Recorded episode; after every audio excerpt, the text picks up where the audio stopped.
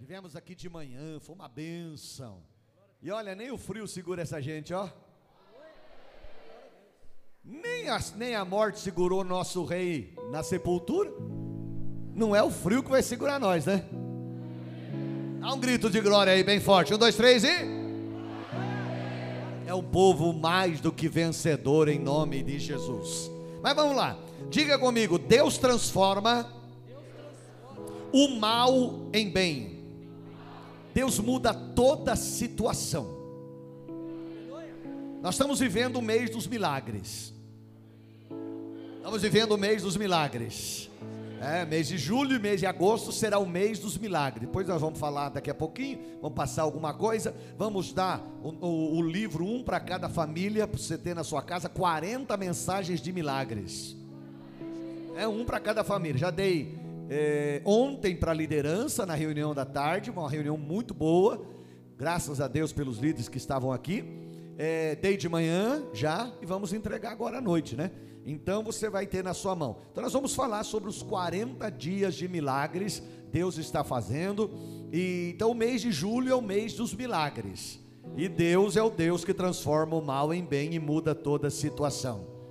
Amém? Gênesis capítulo 50, versículo 20. Gênesis 50, versículo 20. Dá uma olhada lá o que diz a palavra de Deus. Gênesis 50, 20. Olha lá. Vocês planejaram o mal contra mim, mas Deus o tornou em bem, para que hoje fosse preservada a vida de muitos. Lindo, não é? Vocês intentaram mal contra mim, mas o meu Deus transformou em bem. Aleluia. Quanta gente às vezes quer o nosso mal, né? Mas aí eles passam vergonha porque Deus muda o mal em bem né? Eles, eles passam vergonha porque eles tentaram derrubar a gente e a gente está de pé na presença de Deus. Isso é muito bom. José morava com seus pais e seus irmãos. Até ele era até o momento, não era conhecido, então José, ele era até o momento um Zé ninguém, um zero à esquerda, ninguém o conhecia. Agora escute. Mas Deus tinha um plano na vida dele. Tirar ele do anonimato e levá-lo ao trono, mudar a situação dele. Sei qual é o plano que Deus tem, mas Deus vai fazer algo grande na sua vida em nome de Jesus. Fala por irmão ao seu lado, me trata bem, porque você não, você não sabe quem eu sou. Fala de, assim de longe, né? Do jeito que você está. Olha para ele e fala, irmão, me trata bem, porque você não sabe quem eu sou. Fala para ele. Irmão, quem, quem aqui pode estar sentado? grandes empresários e empresárias de Itapetininga, crescendo aí com a gente, né? Jovem, a gente hoje olha para ele, é um espuleta, mas vai crescer, né? E vai se tornar uma bênção, vai crescer e Deus vai dar vitória, Deus vai tirar você do anonimato. É uma das bênçãos de Deus para Abraão era: eu vou engrandecer o seu nome. É, e a Bíblia diz que as bênçãos de Abraão estão tá sobre nós. Deus vai engrandecer o nosso nome. É, mano, é assim que Deus faz. Quando a gente foi lá para o Paraná 30 anos atrás, eu e a pastora, a gente era um Zé Ninguém, ninguém sabia que a gente era. Saímos de lá da nossa terra, em Cosmópolis, né? Eu era magrinho, magro que dava dó, né? Meu paletó listrado de uma listra só. Irmãos, ela tinha 17 anos, eu tinha 20. Olha só, sempre bonito eu sempre fui mas eu era magro. E as pessoas diziam assim: esse daí? É, esse daí. Se é o melhor que tem, é o melhor que tem. E Deus foi fazendo. Chegamos em Itapetininga, 30 anos atrás, dia 3 de março de 91. Chegamos em Itapetininga. E é esse daí que vocês têm? É, esse daí. E olha o que Deus fez com a gente, irmão. Hoje essa igreja é uma igreja grande, você foi salvo. Quanta gente foi ganha para Jesus aqui, né? Tive pregando esse sábado passado lá em Tupi. Quanta gente lá foi ganha porque nós pregamos e pusemos alguém lá que a gente ganhou e hoje está abençoando. Na cidade, quantos pastores saíram do nosso ministério? Nós, Deus exaltou o nosso nome hoje nos conhece em vários lugares do, do, do, do, do país. São Paulo a gente é muito conhecido. Sabe por quê? Porque Deus engrandece o nosso nome. Deus vai engrandecer o seu nome. Não tenha medo de começar pequenininho. Só quem nasce grande é filho de elefante. Tem problema, está pequenininho, mas Deus vai te colocar em lugares altos em nome de Jesus. Quem recebe, dá um glória. Eu declaro na sua vida. Tem um trono, tem vitórias esperando você. Quando eu falar isso, eu termino e você diz: Eu creio. Então vamos lá. Tem um trono, tem vitórias esperando você.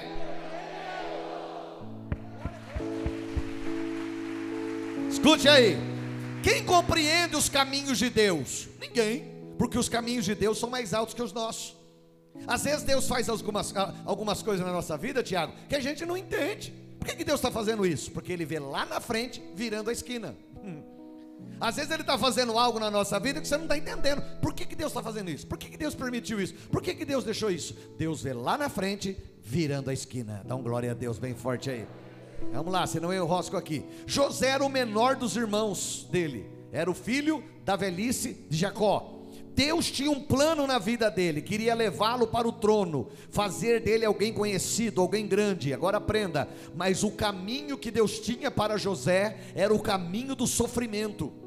O caminho que Deus tinha para levar José, José ao trono era o caminho do sofrimento, mas ele precisava passar por aquilo, ele precisava ser tratado. Irmãos, às vezes a gente não entende o propósito de Deus, mas só chega ao propósito quem passa pelo processo.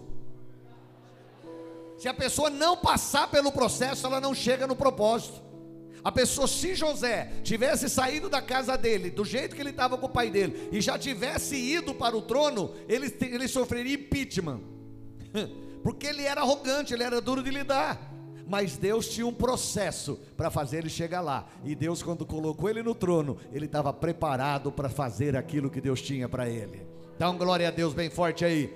Um dia José teve um sonho. Ele sonhou que a lua e onze estrelas se curvavam a ele. Quando ele, no, no, outro dia de manhã, ele chama sua família, conta para a família o sonho que ele teve, que esse era o propósito de Deus, o projeto de Deus, a família não gostou nada disso.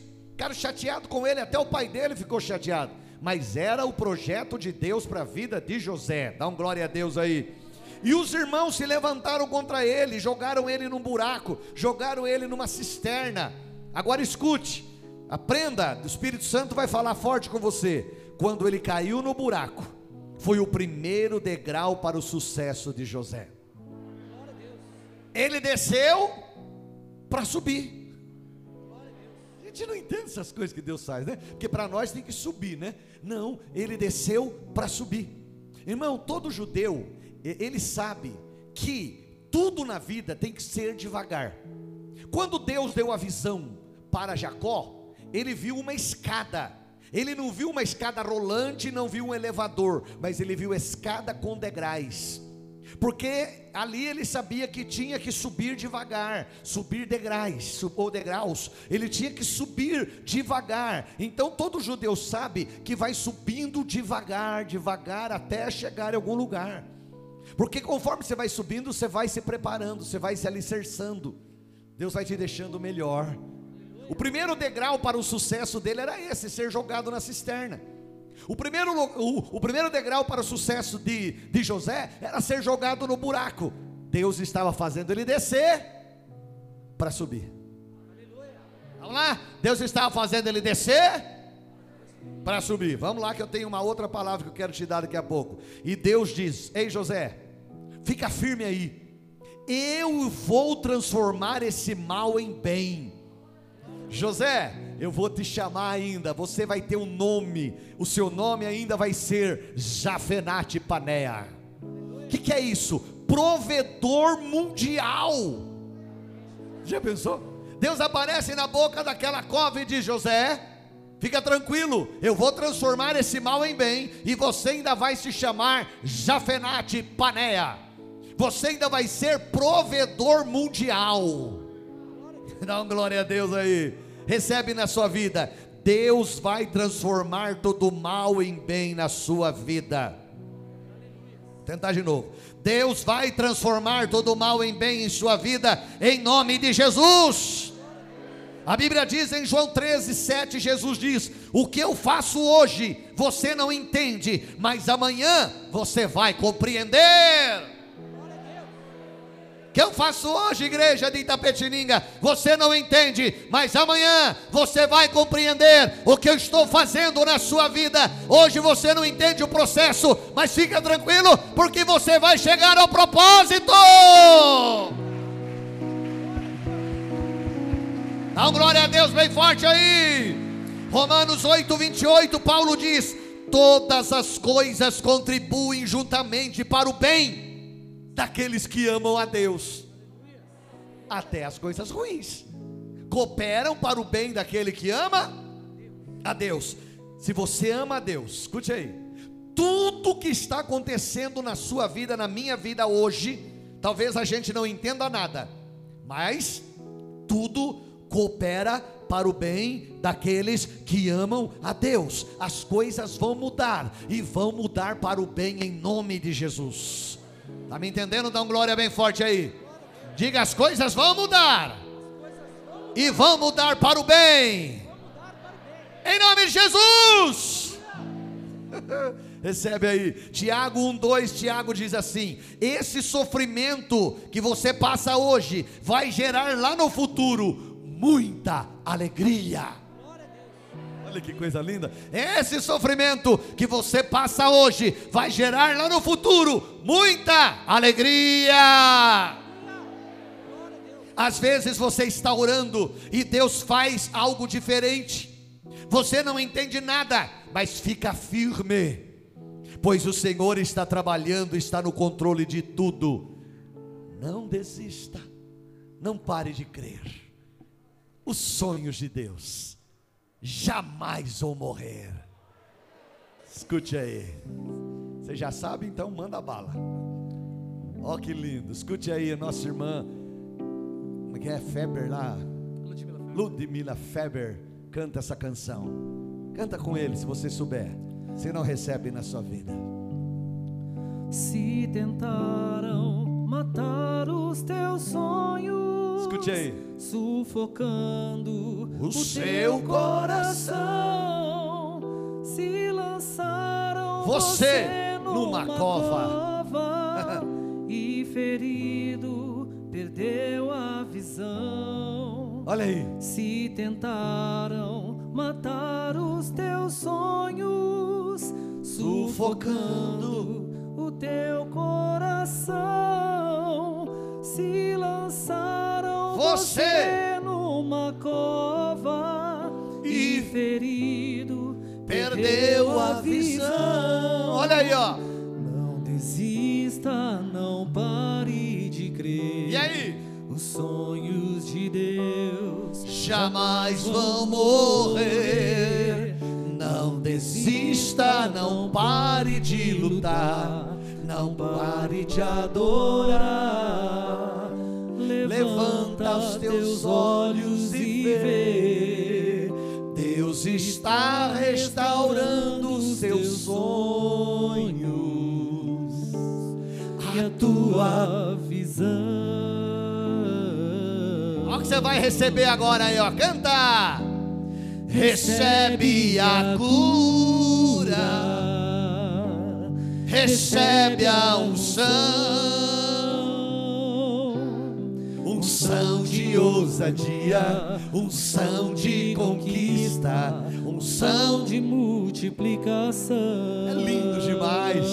Solta a voz. Recebe a cura. Canta. Recebe a unção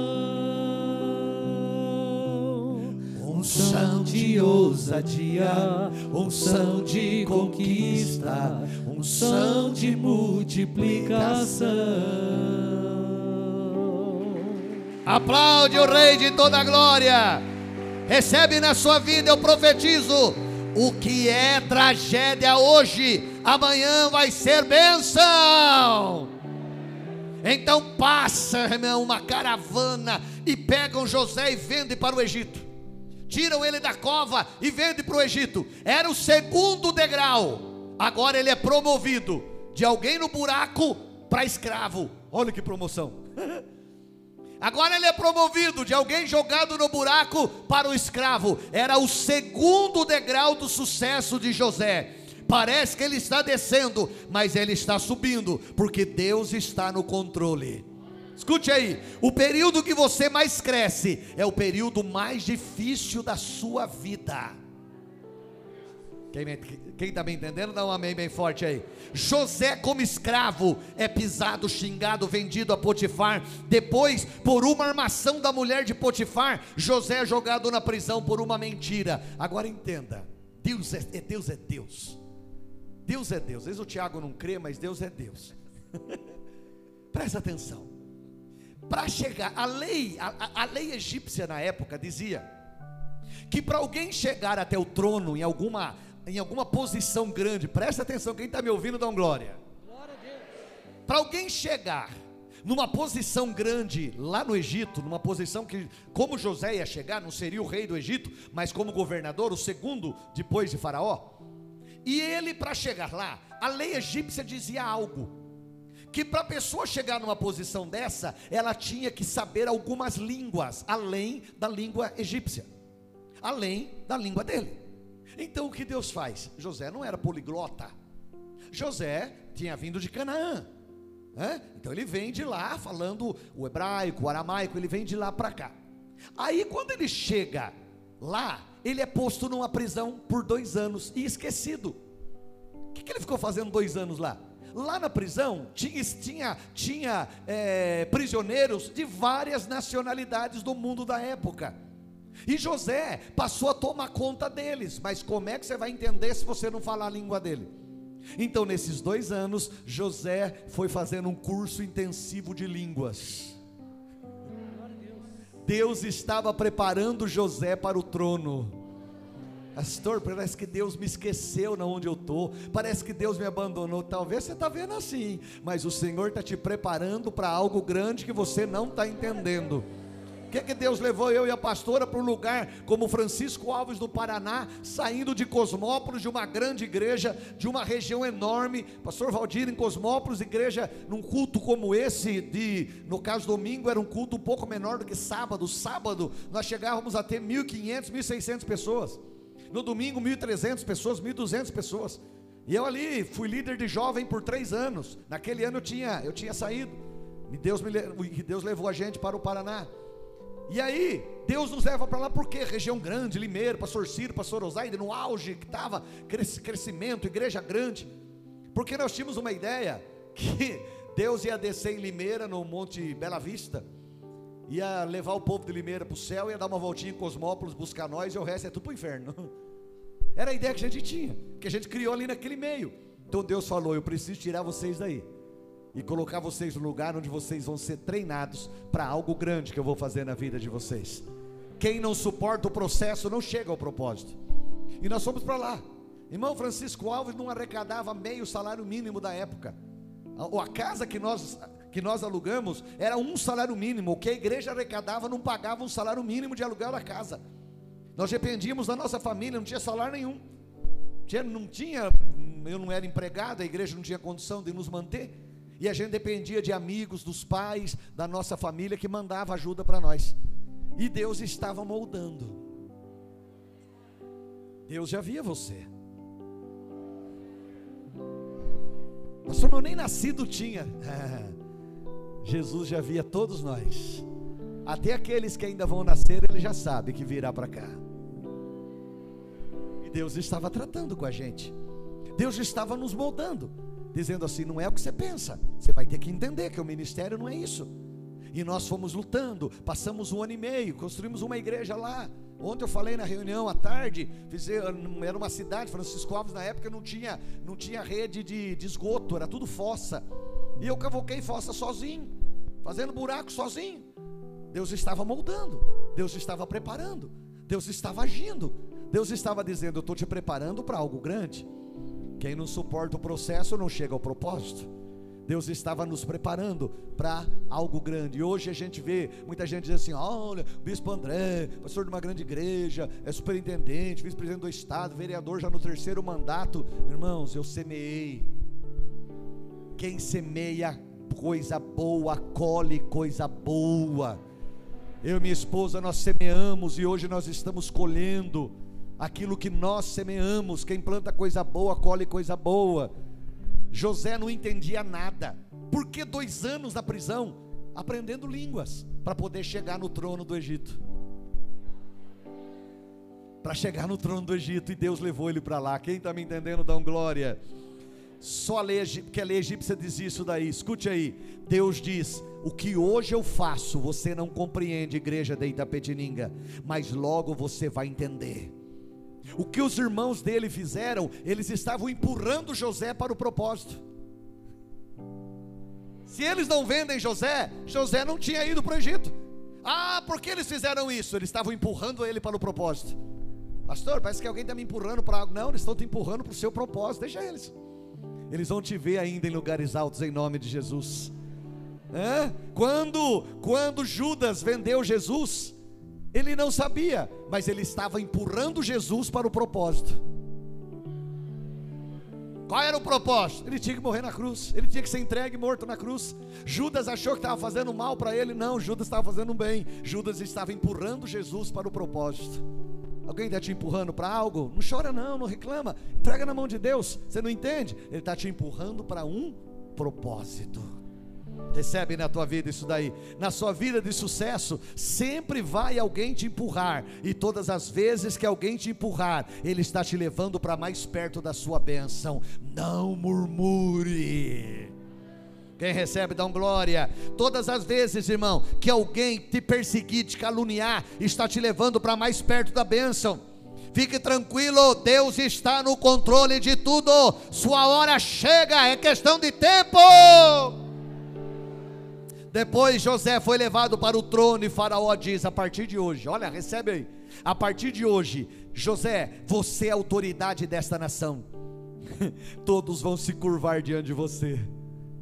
Sabe o que aconteceu? Sabe o que aconteceu? Quando José é, é, é, é posto como governador, sabe quem estava lá?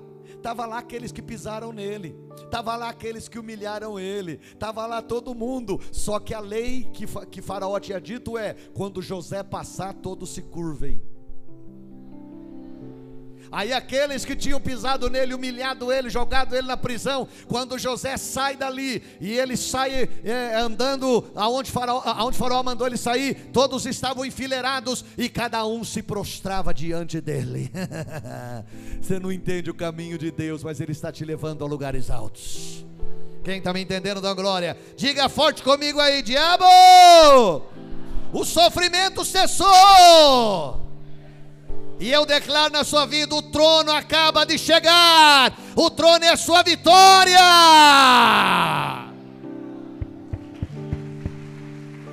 Quem está me entendendo, dá um glória. Diga comigo: santidade e caráter. De novo, santidade e caráter.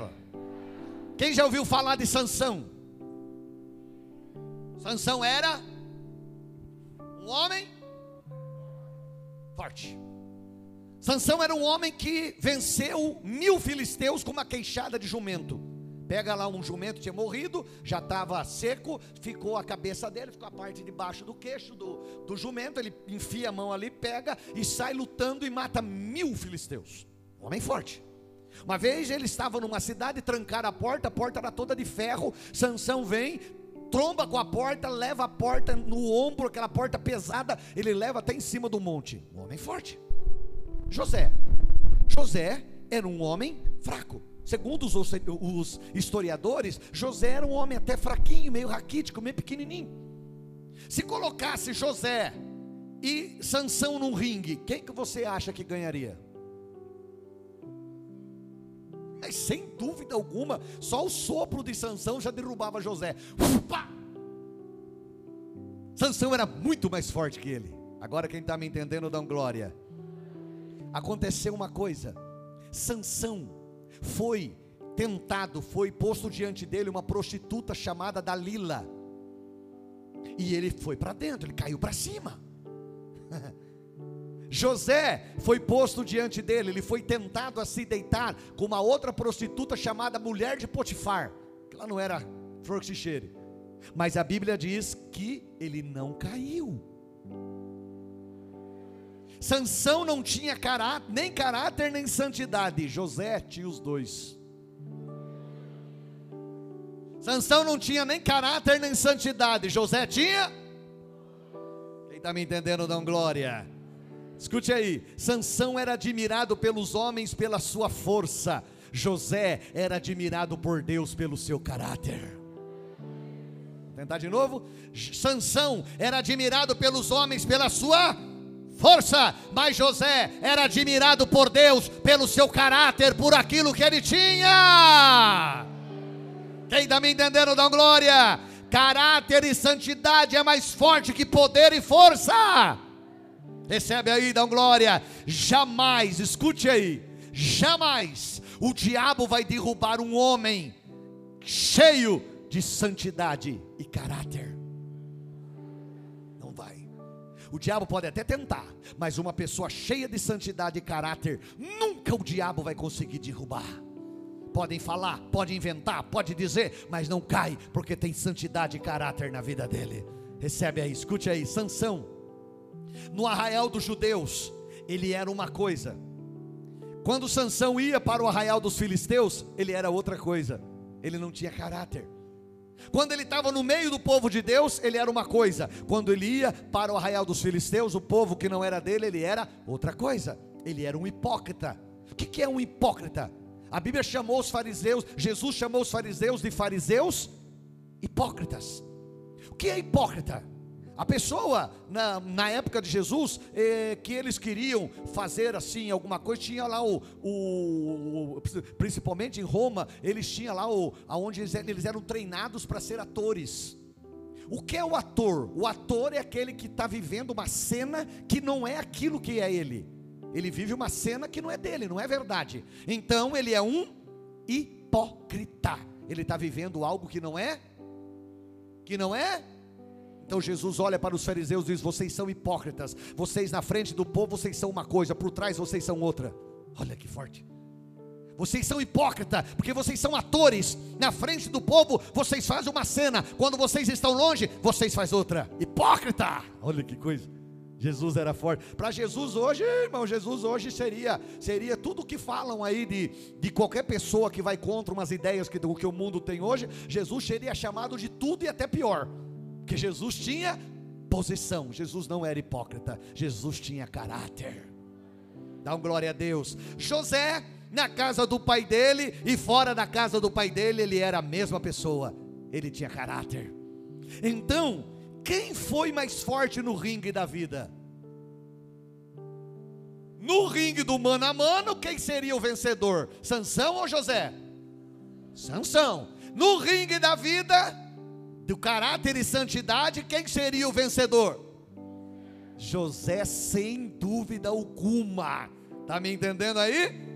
Caráter no grego, escute isso daqui, isso é muito lindo. Caráter no grego, ele é comparado a cimento duro, cimento seco.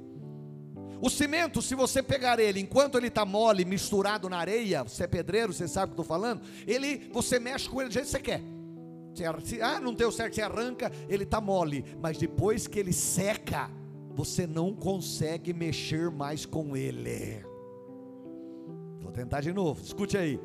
Caráter no grego compara-se a cimento, que ainda mole é maleável, mas após secar ninguém mexe com ele. Ou seja, a pessoa, onde estiver, não muda. Diga, diabo! Eu sou como cimento seco. Aprenda o que eu vou te ensinar. Jesus tinha duas naturezas. Ele era 100% homem e 100% Deus. Então vamos lá. Mão, mão eu, eu, vou você ergue essa daqui que deve ser a sua direita, eu, eu, é a minha esquerda, mas não tem problema.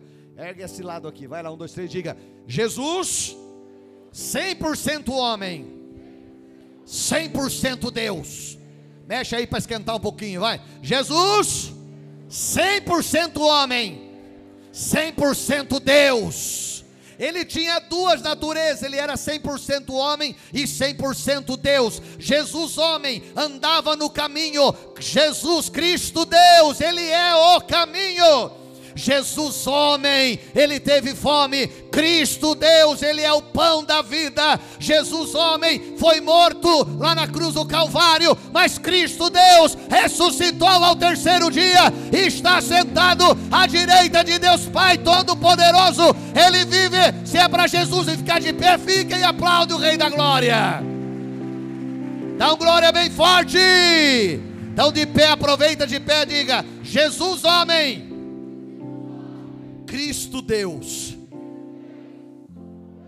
Senta aí que eu preciso terminar aqui. Eu quero ensinar isso aqui, é lindo demais. Jesus, Tiago, escute isso. Eu preguei de manhã isso, mas eu só pincelei. Você estava aqui, você sabe. Não preguei nada disso que eu estou falando. E outro dia eu prego a mensagem completa. Presta atenção. Quem quer que eu continue, dá um amém bem forte. Jesus, homem. Jesus quem? Jesus, homem, não o Cristo Deus. Jesus, homem. Ele procura João Batista para se submeter à autoridade de João. Jesus, homem, não Cristo Deus. Ele, ele procura João Batista para se submeter à autoridade de João, para ser batizado por João. Você vai aprender segredos espirituais hoje que você nunca ouviu. Não o Cristo Deus, escute. O homem que tem caráter, ele tem prazer em estar debaixo de autoridade, em ser submisso.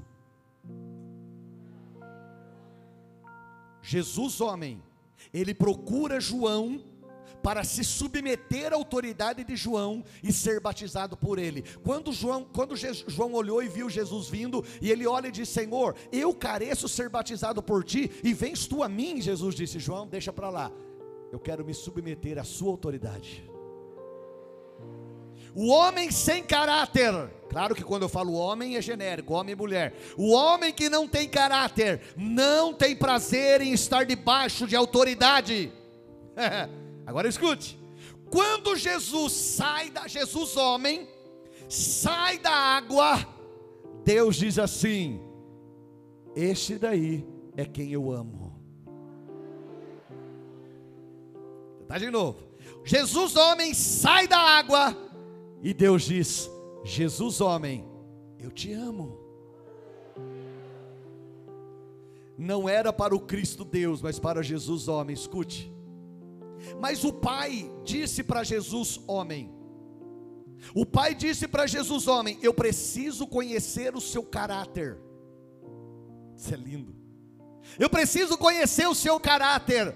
E o mundo precisa conhecer o seu caráter.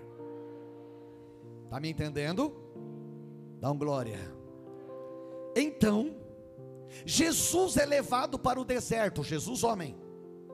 É levado para o deserto para forjar o seu caráter. Por quê? Porque deserto, porque no deserto se forja caráter.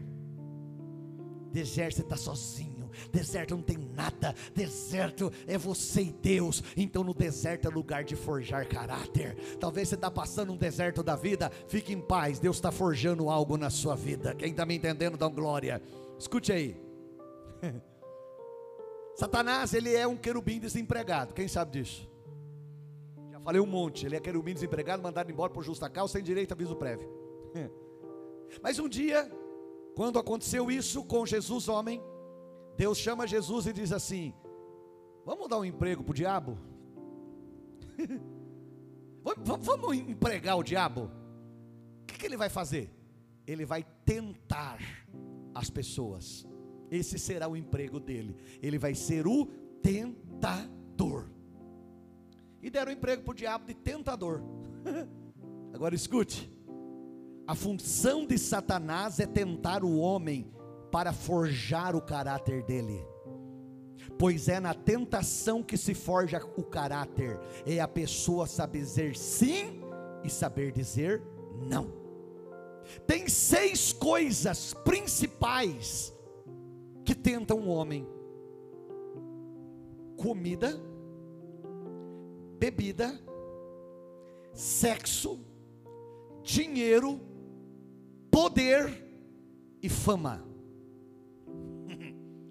São seis coisas principais que tentam o homem: comida, bebida, sexo, dinheiro, poder e fama. São coisas que tentam, que mexem com o ser humano, e a pessoa às vezes não sabe dizer não. A pessoa às vezes não sabe se posicionar, ela não tem o caráter formado para dizer não, não vou fazer, não quero, estou fora. Jesus foi tentado no deserto quanto ao seu caráter e provou para o Pai que ele tinha caráter. Faz essa pedra virar pão, nem só de pão viverá o homem. Olha, pula daqui para baixo, não tentará o Senhor teu Deus. Presta atenção no pastor, não é hora de conversar, é hora de ouvir, porque o que você está ouvindo é coisa séria. Porque eu sei que você está sendo tentado. Terceira coisa, tudo isso te darei se prostrado me adorares. Não, somente ao Senhor teu Deus adorarás só a Ele servirás.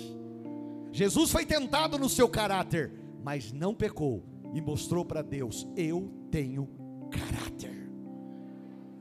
A pessoa que tem caráter, ela sabe ser, ser submissa à autoridade. Meu céu, uma coisa que eu aprendi desde cedo é ser submisso à autoridade, se submeter à autoridade e ter caráter para saber o meu lugar. Jesus sabia disso. Quem está me entendendo, dá um glória. Diga comigo: a tentação é uma bênção. É na tentação. Fala para fora, é na tentação que eu vou mostrar para Deus quem eu sou. Quando Jesus sai do deserto, isso é lindo, recebe aí, quero ver sua atitude.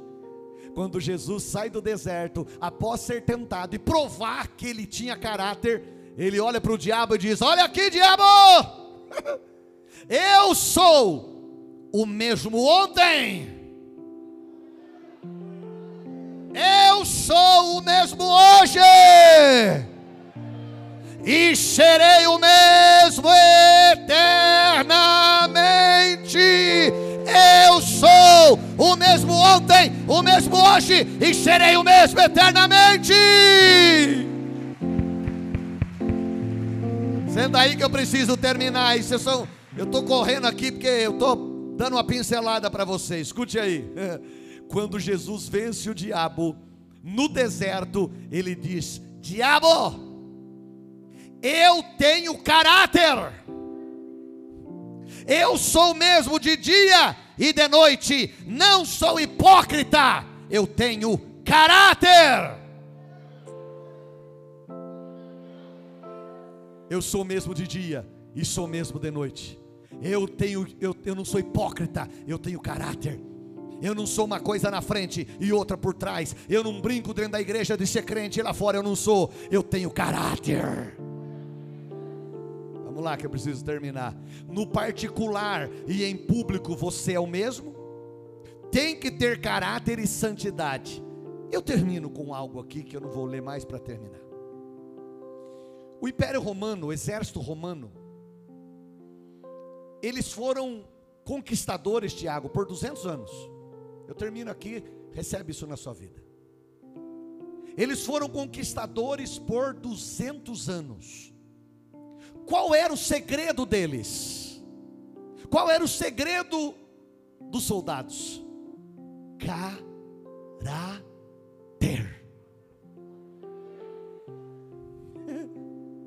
Cada soldado para se tornar soldado, ele tinha que fazer a sua própria espada, forjar a sua espada. Como é que ele fazia, pastor? Ele pegava o ferro e ele tinha diante dele o fogo à sua direita, a água à sua esquerda e uma mesa com martelo diante dele. Ele pegava o ferro e colocava no fogo, esquentava, ficava vermelho, transparente. Ele colocava na mesa e pau, pau, pau, ela ia tomando o formato de uma espada. Aí ele pegava aquilo e punha na água. Aí ele punha no fogo de novo. esquentava, ficava vermelho. Aí, quando já estava formada a espada, presta atenção, ele conseguia enxergar aonde tinha uma fraqueza na espada. Que quando ele fosse lutar, se ela não tivesse sido arrumada, na primeira guerra, puf, a espada seria destruída, ela quebrava. Então ele via a fraqueza, ele punha na mesa e pau, pau, pau, e punha na água. Endurecia de novo. Aí ele punha no fogo de novo. Aí envermelhava. Aí ele olhava, ah, tem uma outra fraqueza aqui. Aí ele punha na mesa, pau, pau, pau, pau, e ele punha na água. E olhava e punha no fogo. Até que ele via que não tinha mais fraqueza. A espada do inimigo ia quebrar, porque tinha fraqueza. A dele não. A dele não ia quebrar, a espada dele jamais quebrava, porque ela tinha sido preparada. Eu termino. João disse: Eu vos batizo com água. Jesus diz: Eu vos batizo com fogo. É, Eu vou tentar de novo e eu termino aqui. Jesus disse: Eu vos batizo com. João disse: Eu vos batizo com água. Jesus disse: Eu vos batizo com fogo. Quando você é posto na água gelada, até você até treme. Quando você é posto no fogo, dói. Quando você leva uma martelada, então machuca. Mas fica tranquilo, Deus está trabalhando. Ele está deixando você uma espada que não vai quebrar. Vou Tentar de novo. Ele está deixando você uma espada que não vai quebrar. Seu inimigo vai quebrar.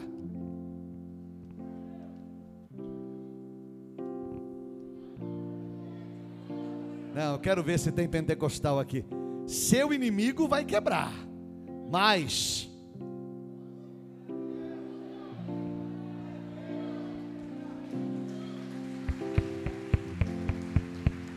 Fecha os olhos.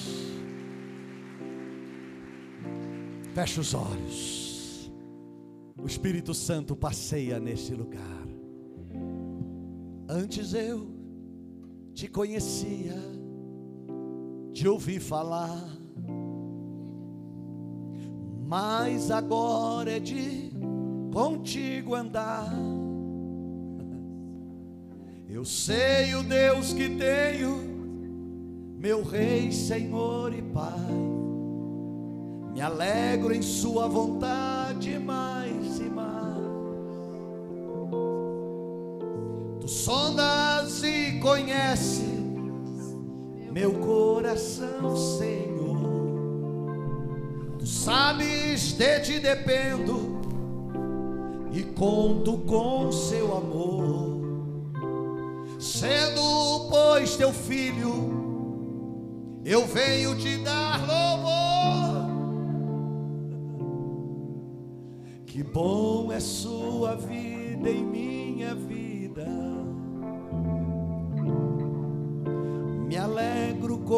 Sua vida em minha vida. Só isso. Antes eu te conhecia, te ouvi falar. E agora? Mas agora é de contigo andar. Eu sei o Deus que tenho. Eu sei o Deus que tenho. Meu Rei, Senhor. Me alegro em Sua vontade mais e mais. Tu sondas, tu sondas e conheces meu coração, Senhor. Tu sabes, sou limitado, mas conto com seu amor. Sendo, pois, teu filho, eu venho te dar louvor.